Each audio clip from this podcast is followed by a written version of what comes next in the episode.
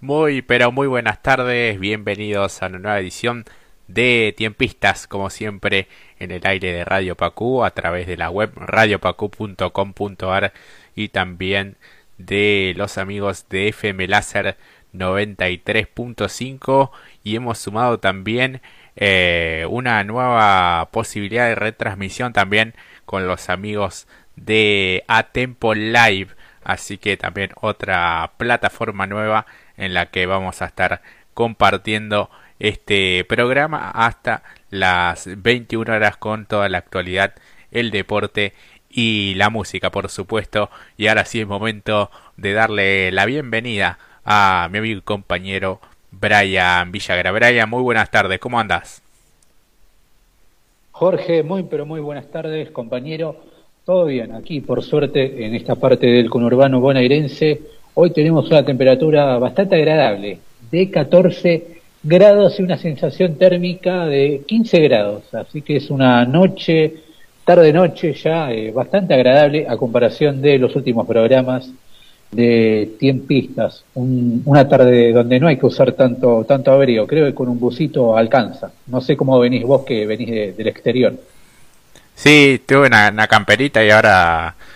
quedé remera, pero creo que me voy a poner algún busito o algo. Este, pero la verdad que, que una temperatura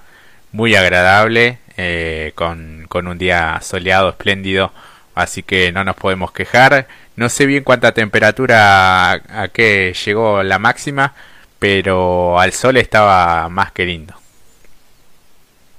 Hoy, por lo que tengo entendido, llegó a los 20 grados de temperatura, así que la térmica habrá sido un poquito más. Y el sol estaba un poquito fuerte a eso del mediodía, la las primeras horas de la tarde. Yo que salí con una campera, la campera invernal, debo decir que lo sentí fuerte al, al sol, pero con el correr de, de las horas y a medida que se fue escondiendo la estrella luminosa, se empezó a sentir un poco más el frescor, pero hoy está bastante agradable, así que bueno. 17 eh, de agosto, eh, paso a la inmortalidad del general San Martín, un feriado que fue el día de ayer, así que por eso hoy eh, no, no tenemos el feriado que corresponde, se movió, pero bueno, ya queda poquito, queda menos de un mes para, o casi, casi un mes para finalizar este periodo invernal. Sí, sin duda que sí, así que bueno, un nuevo aniversario, el paso a la inmortalidad de uno de los grandes próceres de nuestro país como fue don José de San Martín, eh, cumpleaños también de Ricardo Mollo, eh, cantante, guitarrista, líder de Divididos, también fuera integrante de la banda emblemática Sumo, eh, y bueno, también aniversario del Club Atlético Atlas de aquí de General Rodríguez, así que un gran abrazo para la institución marrón. Así que bueno, vengo recién hace un ratito de, de, allí del estadio, del Ricardo Puga, que lleva el nombre de su fundador, justamente, 70 años de historia cumple en el día de hoy, así que bueno, un 17 de agosto con fechas importantes, amigo. Así que 70 años para la institución marrón. Un gran abrazo allí a todos los rodriguenses. La verdad que es uno de los grandes emblemas y orgullo de la ciudad y todo esto no solamente por la historia y que, tiene la, institución, estamos hablando de, Atlas, sino por la, la, importancia que tuvo a partir del reality show, de ese reality show tan famoso que ya hace más de 10 años, ¿no? que lo puso en los primeros planos no solo de, la Argentina, sino también de muchas partes de, nuestro continente. Sí, sin duda que sí, ha, obtenido muchísimo reconocimiento a lo largo y ancho de Latinoamérica, así que bueno, es una institución que ha traspasado las fronteras, eh, no solo de General Rodríguez, eh, sino también eh, del mundo, diría, porque bueno, es muy conocido el club y te diría que tiene más hinchas en otros lugares fuera de aquí que, que en el propio General Rodríguez, aunque en el último tiempo ha crecido muchísimo el club, más que nada, bueno, en los últimos 15, 16 años con todo, eh, todo el andamiaje mediático que lo ayudó a que tenga mayor visibilidad. Eh, uno recuerda aquella etapa de crónica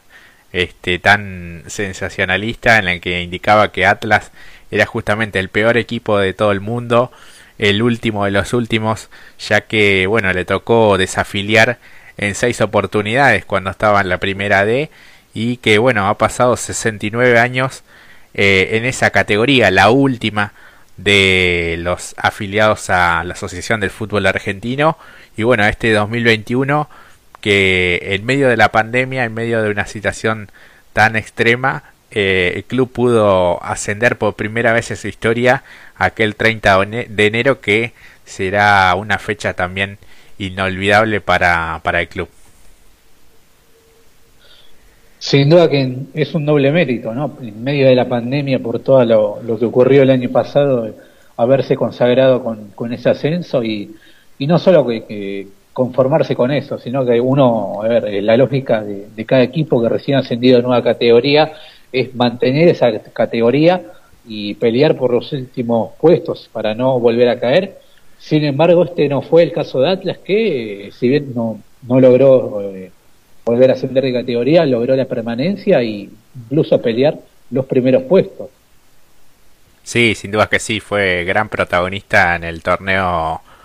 Apertura y en este clausura no arrancó la mejor forma con muchos empates, pero en el día de hoy, en esta tarde, pudo dar vuelta a la historia porque comenzó perdiendo 1 a 0 ante Argentino de Merlo y después Ricardo Grieger pudo enmendar un poco su falla ya que tuvo responsabilidad en el tanto de la visita a través de un penal. El arquero lo pateó muy bien y sobre el final cuando parecía que iba a ser otro empate en fila eh, Nicolás Pardo el defensor eh, el histórico defensor porque ya hace más de cinco años que está en la institución de aquí de General Rodríguez pudo convertir luego de que Santiago Correa, su compañero en la saga central, se la bajara después de una, de una pelota parada este, y pudieran entre los dos darle la, la victoria. Así que la línea defensiva, como decía en mis redes sociales, fue fundamental en la incidencia del partido, ya que el arquero este, tuvo bueno la responsabilidad lamentablemente del gol de Argentino de Merlo, pero pudo eh, decretar el empate a través del penal y bueno, entre los dos defensores terminaron convirtiendo el gol de triunfo que sin dudas este se hizo esperar en este torneo clausura, pero afortunadamente llegó y más que nada en el aniversario del club para darle también una gran alegría a, todos los hinchas, Brian. Eh, fue gritado por los allegados como, no sé, el gol, uno de los goles más importantes, me imagino, por, porque tenía una serie de empates y aparte por la fecha tan particular que es el aniversario del club, ¿no? Sí, sin duda que sí, fue, fue muy celebrado, muy, muy gritado, así que, bueno, por suerte se pudo dar el, el resultado a favor, así que bueno, después vamos a estar desarrollando bien, incluso con algunas notas que he podido hacer allí eh, a la salida de los, de los vestuarios, bueno, la celebración, incluso, bueno, después del partido hubo allí un pequeño agasajo con, con los dirigentes y, y algunos allegados, más los jugadores y parte del, del, cuerpo técnico de todo el plantel. Así que bueno, un, un día martes a pleno con el fútbol. Este, y bueno, la actividad deportiva que obviamente no se detiene y hoy te diría que se juegan partidos de, de lunes a lunes, ¿no? De cualquier liga, del ascenso y bueno, fechas entre semana también va a haber, bueno, ya hubo en primera división, así que estamos en un calendario muy muy apretado, ¿no? Sí, un calendario muy apretado, ¿no? Hay partidos que se han disputado por la tarde de la B Nacional, vamos va a tener en un rato también otro partido por la segunda categoría de nuestro fútbol. Hay Copa Libertadores también. Eh, Rosario Central ya está jugando con el Bragantino en un partido dificilísimo que va a tener el conjunto canalla, así que el fútbol no para. Así que este, una semana muy cargada, eh, con vistas a lo que puede ser el día viernes, cuando todos pongamos de vuelta los ojos en Francia y el posible debut de Lionel Messi, aunque sea unos minutos con su nuevo equipo. Así que una semana bastante cargadita en materia futbolística y deportiva va a ser. Así es, y bueno, a través también de la actualidad, el día a día, bueno, esta pandemia que no termina. El otro día me agarró así como un, no un bajón, pero sí eh, cierto cansancio, ¿no? De tener que andar respetando, no respetando, sino cumpliendo todos los protocolos. No sé si te ha pasado, Brian, de, de ya sentir como, como un fastidio. Obviamente uno debe seguir cuidándose y, y demás, pero la verdad que, que, cansa a veces la, la situación. Sí, cansa, puede ser, pero viendo la baja de, contagios que hay, aunque me llama un poco la atención el número de, fallecidos, que, que sigue siendo muy alto en los últimos días, este, es un, es un poco agotador, ya llevamos más de, más de un año y medio de pandemia y la amenaza de la variante Delta, que creo que esa va a ser un, un gran problema a futuro en caso de que, ojalá que no, pero en caso de que en nuestro país se haga eh, la, una variante comunitaria. Ojalá que no, pero eh, yo creo que todos estamos cansados mentalmente y física de, lo que nos está dejando esa pandemia y lo, lo padecemos mentalmente, sobre todo muchos, muchos argentinos. Sí, sí, sí, tiene que ver más que más que nada con eso, ¿no? No me había pasado anteriormente, pero este bueno, después uno se pone en el lugar de quienes verdaderamente están eh, en el día a día y, y bueno, es, es la verdad que lo que uno pasa dentro de todo es, es leve y bueno, afortunadamente no, no he transitado el, el virus y bueno, ya, ya tengo la, el esquema de vacunación completo y, y bueno, este, uno también se alegra. Hoy, por ejemplo, cuando iba para la cancha veía que una, una señora iba con el, viste, el cartoncito del vacunate y eso la verdad que, que me puso contento cada vez que me cruzo a alguien en la calle que, que va con el, con el cartoncito porque quiere decir que, que el esquema de vacunación va, va avanzando, ¿no? Más allá de las demoras, sobre todo en lo que fue el segundo componente de la Sputnik B. Eh, después, bueno, esta posibilidad de la combinación y, y demás, bueno, a mí me pone contento dentro de todo el panorama tan tan negativo, por momentos fue de incertidumbre y un tanto desolador, ver que por lo menos hay algo de esperanza y de poder salir adelante, ¿no? A mí me, me ponía contento cada vez que salía de casa y me topaba con alguna persona que no era de la zona y me preguntaba dónde estaba el vacunatorio. Y yo que tengo cerca un vacunatorio, eh, me acuerdo, ¿no? Del mes de junio, de mayo, junio, que fue un momento crítico, por la, gran cantidad de casos que, y también por la llegada de las vacunas, que se dio casi al mismo tiempo. Creo que fue un volantazo clave la llegada de, primero la, la firma del acuerdo con Sinopharm, que eso permitió la llegada de millones de vacunas en un lapso corto de, tiempo y permitió, eh, por ejemplo, en tu caso, ¿no? que tienes las dos dosis, de vacuna de Sinopharm, cosa que es algo muy bueno. Yo sigo esperando, en mi caso, la segunda dosis de AstraZeneca, pero ver que la gran mayoría de las personas mayores que estén prácticamente al, al menos con una dosis y también con la gran, este, gran porcentaje importante. Con la segunda dosis, eso es eh, fundamental, sobre todo teniendo en cuenta que es la población que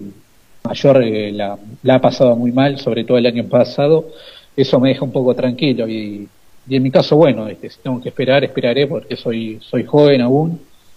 pero que me pone, me pone contento que la hayan recibido lo que realmente la, tenían que recibir, la gente mayor, eso por un, por un lado. Así que eh, a mí también me pone contento ver eh, cada una persona con el cartelito ahí subiéndose al colectivo y, la vacuna puesta, así que eso es, eh, eso es importante, sobre todo que hemos transitado los meses de mayor frío, donde se suponía que íbamos a tener una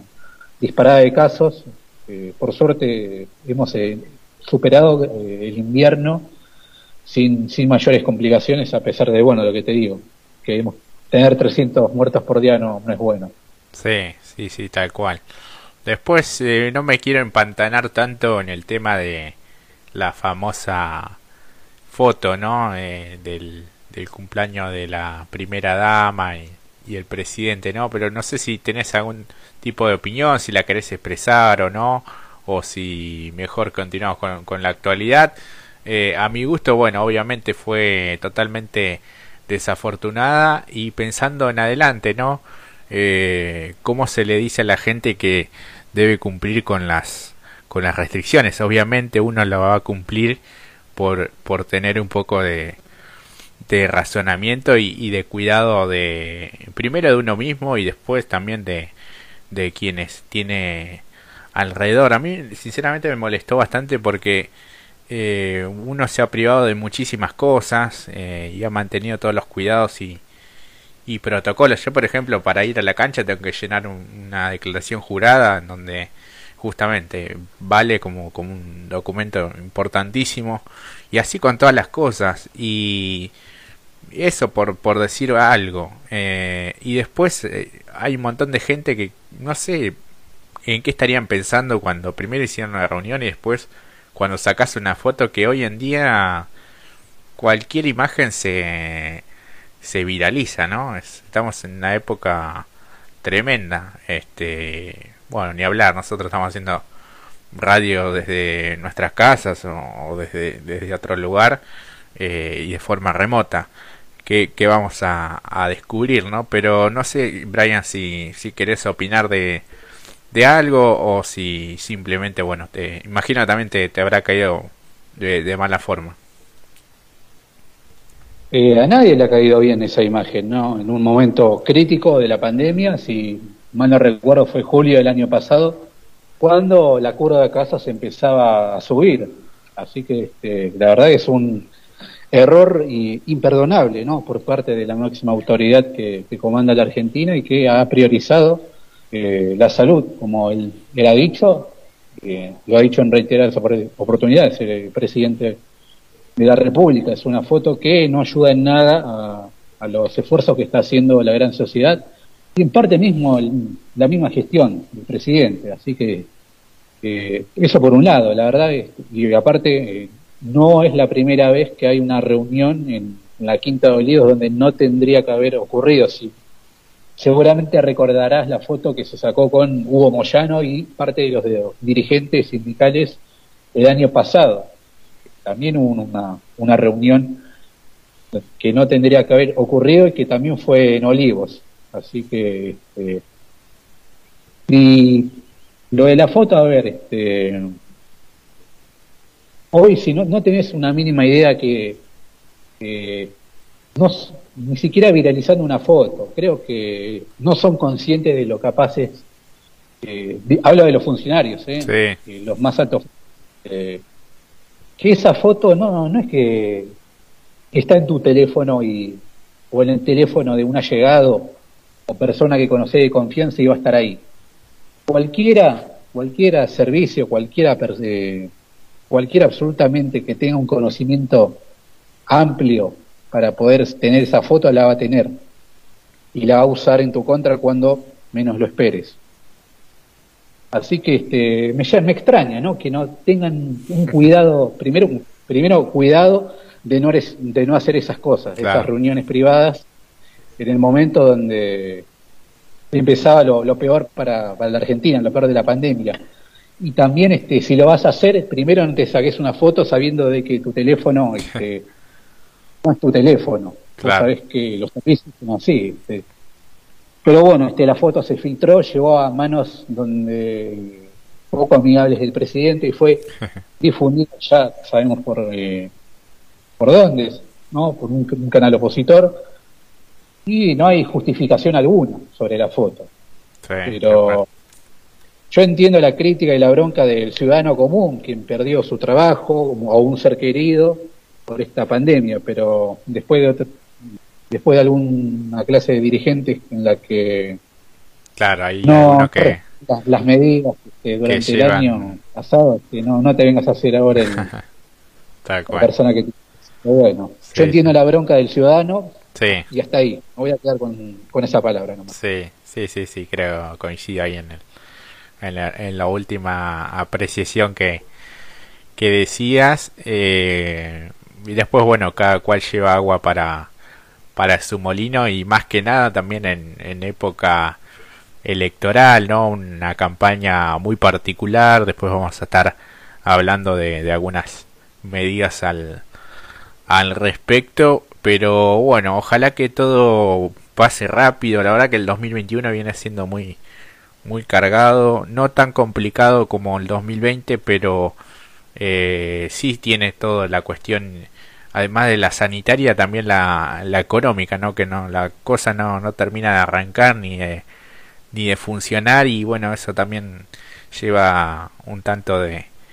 de preocupación. Así que bueno, nos metemos un poco en la actualidad, hablamos de lo que es el ámbito de la provincia de Buenos Aires, eh, puntualmente con lo que es la vacunación y un nuevo tipo de estrategia por parte del gobierno bonaerense. Eh, hoy habló Nicolás Kreplak, el ministro de Salud. Por suerte Brian habla todos los martes, entonces nos deja siempre las, las últimas novedades, ¿no? Sí, nos deja las novedades calentitas. El ministro de, la provincia de Buenos Aires de Salud, estamos hablando de Nicolás Kreplak,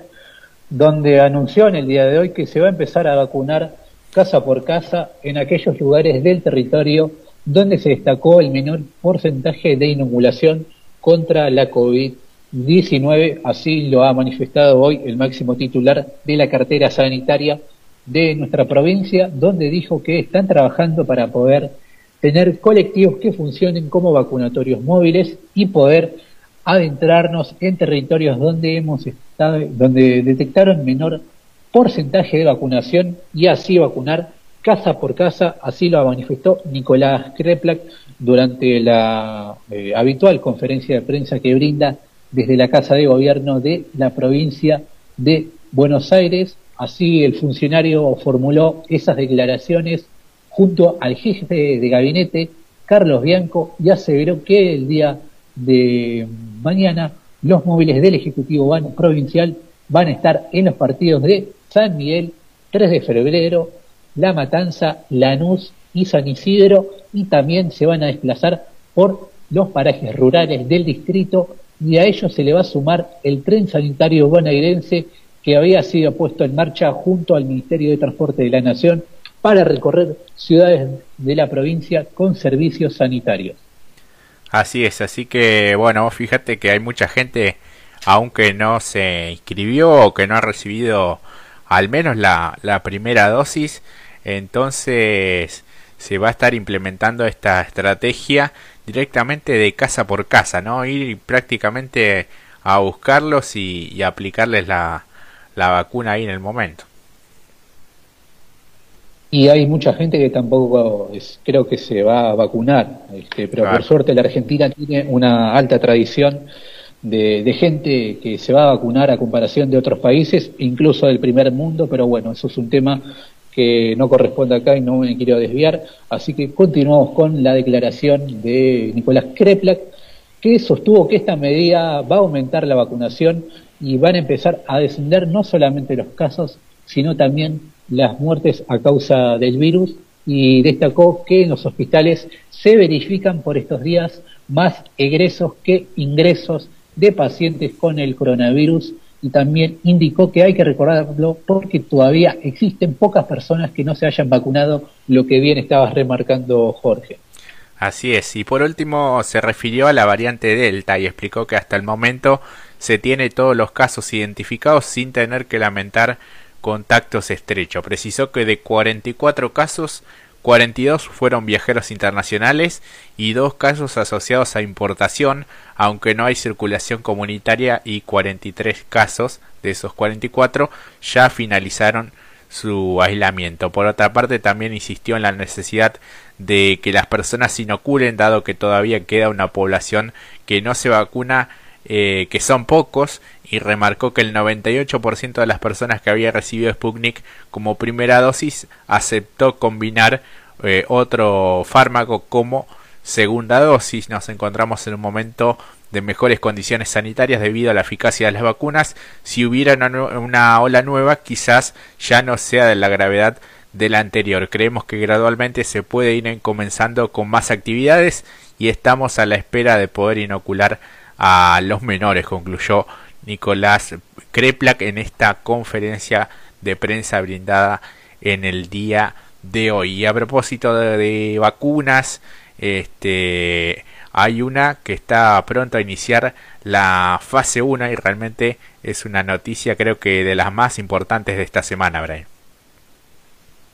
Sí, porque la Argentina se está acercando a iniciar la primera fase de los ensayos de su propia vacuna, la vacuna contra el coronavirus que se está desarrollando en conjunto con el CONICET y la Universidad de San Martín, que va a ser utilizada como un booster que sería un refuerzo de otras dosis y los ensayos con voluntarios para la fase 1 podrían comenzar a principios del año 2022, así lo aseguró el presidente de la Agencia Nacional de Promoción de la Investigación, el Desarrollo Tecnológico y la Innovación, Fernando Peirano, donde bueno, destaca esta importante noticia sobre la vacuna argentina y además destacó que el proyecto de la vacuna argentina contra el coronavirus, ARVAC Cecilia Grierson, dirigido por Juliana Casataro, del equipo del Instituto de Investigaciones Biotecnológicas. Ay, sí, sí, de, San Martín, ¿no? De la Universidad Nacional de San Martín. Justo se te recortó, Brian. Y el CONICET. Sí, eh, bueno, eso es lo que estaba destacando el funcionario Fernando Peirano, donde aseguró que se están eh, avanzando más rápido. Este proyecto de la vacuna argentina llamada Argenvac también declaró que la expectativa es que a principio del próximo año comience el trabajo en voluntarios, es decir, la fase 1 para probar la seguridad y la eficacia de la vacuna que se está haciendo en la Universidad de San Martín. La vacuna en desarrollo es el primer proyecto seleccionado por la Agencia Nacional de Promoción de la Investigación, así que eh, en este marco de la unidad coronavirus que integra junto al Ministerio de Ciencia, Tecnología e Innovación de la Nación y el CONICET, en junio pasado esta agencia había aprobado un apoyo de 60 millones de pesos para concluir esta etapa preclínica de la realización de los ensayos de seguridad y la capacidad inmune correspondientes y avanzar hacia las etapas clínicas que evalúen la seguridad y la eficacia de las ARVAC Cecilia Grierson, así es el nombre que va a llevar la vacuna eh, para que empiecen las pruebas en humanos. Así es, así que bueno, una importante noticia, un verdadero avance, este, todo el recurso humano y obviamente bueno, este, un poco el, CONICET, la Universidad de San Martín, así que esta te diría que es la 100% eh, argentina, ¿no? Sí, sin dudas que sí, 100% argentina y bueno, eh, me hubiese gustado que esté antes, pero eh, es para remarcar el esfuerzo de nuestros científicos argentinos y sobre todo el orgullo de la, que genera la Universidad de San Martín, aunque haya mucho cabeza de termo. Ah, sí, lo vi. No reconocen este, el esfuerzo que, genera la, Universidad de San Martín, pero bueno, te vi bien por ello y ojalá que... Te vi ahí en las, en las redes, en las redes defendiendo a tu, tu San Martín querido. Te tocaron el orgullo también. Ah, a mi barrio, este, pero bueno, este, tenemos que convivir con cada con cada gente que la verdad es, así, pero bueno, no somos un municipio de porquería como dicen algunos. sí, tal cual, así que este, mira si te tocaba esa, Brian, esa, ¿sabes qué? Iba a ser buena. Si tengo que esperar para ponerme esa, espero. y por ahí podés esperar y, ser voluntario, ¿por qué no? Ojalá, la verdad que sería un orgullo tener una vacuna hecha en tu territorio, en San Martín. Sería todo una una locura, pero bueno, este, ojalá, ojalá que se termine dando ese proyecto. Ojalá que sí. Y bueno, también hay novedades respecto a la Sputnik, ya que el último fin de semana eh, se inició y se terminó la distribución en las provincias, en todo el territorio nacional. Este, 1.147.000 dosis de los componentes 1 y 2 de Sputnik producida en Argentina por el laboratorio Richmond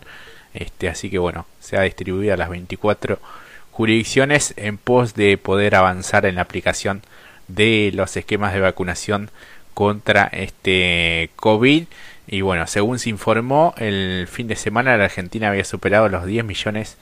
personas con el esquema completo de inoculación en el marco de este plan estratégico que el gobierno lleva adelante para combatir este coronavirus. Y sabemos también que en lo que es eh, el ámbito de capital regresaron de forma presenciales en plenitud eh, un total de 290.000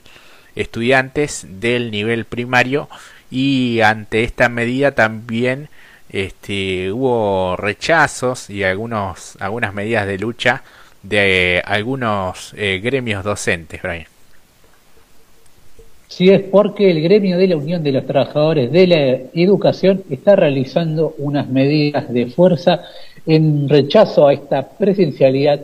plena, así que desde esa organización gremial se informó que se están realizando clases públicas, semaforazos y abrazos a las escuelas y también habrá asambleas en las escuelas para continuar con la conformación de comités de autocuidado conformados por docentes, estudiantes y familias. El negacionismo sanitario de la Reta, Quirós y Acuña suprime distanciamiento social para todas las actividades dentro de las escuelas y a su vez no garantiza espacios con ventilación cruzada ni elementos de protección e higiene suficientes exigimos la compra de medidores de dióxido de carbono para todas las escuelas de la ciudad para monitorear la ventilación de las aulas mientras se están dando clases. Así lo señaló el gremio a través de un comunicado y en ese sentido remarcaron desde la UTE que durante las dos primeras en las que la presencialidad total comenzó el nivel secundario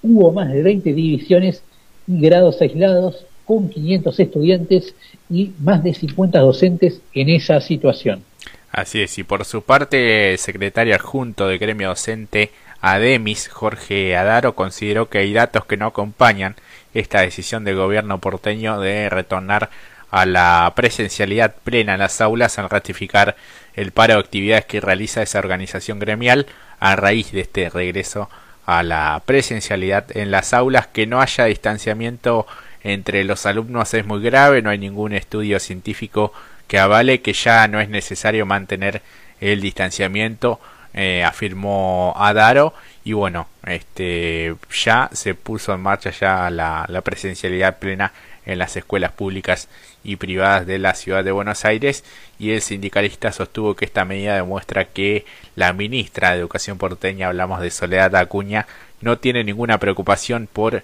el cuidado de los alumnos. Esas fueron las declaraciones de Jorge Adaro. Así que bueno, seguirá la polémica, seguirán las medidas de fuerzas. Este, porque bueno, esto es un tire y afloje. En medio, bueno, está toda la, la comunidad educativa, ¿no? Los padres, los propios alumnos que son los que están allí en las aulas. Así que bueno, esperemos que se solucione, que se llegue a algún tipo de,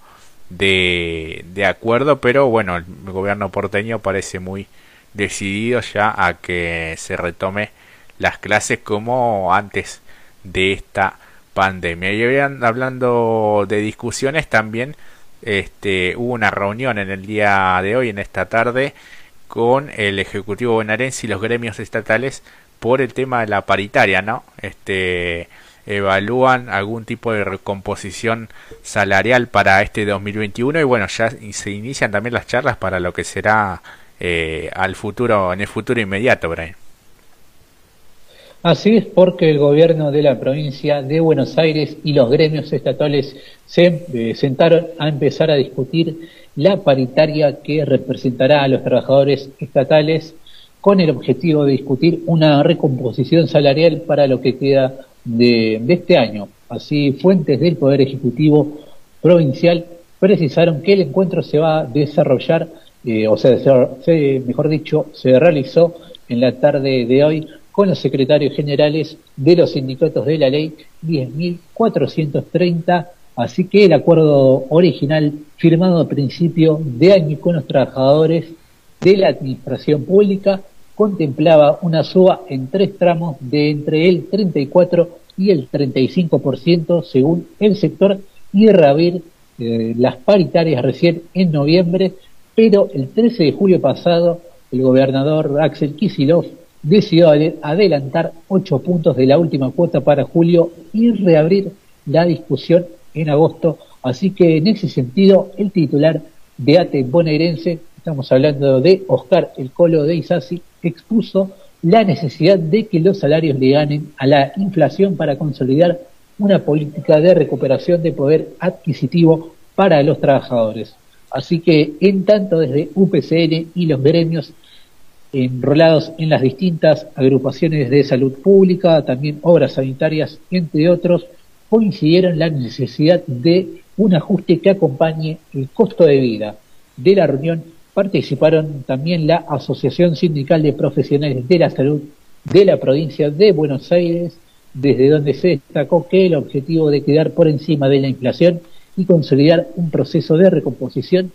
de nuestro salario que ha sufrido una caída del 39% durante la gestión de María Eugenia Vidal. También los trabajadores judiciales bonaerenses se van a reunir con representantes del Poder Ejecutivo en el día de mañana en una mesa técnica salarial con la Asociación Judicial Bonaerense que había solicitado la semana pasada la reapertura de la negociación y un incremento salarial por encima de la inflación que permita lograr una recomposición real de los salarios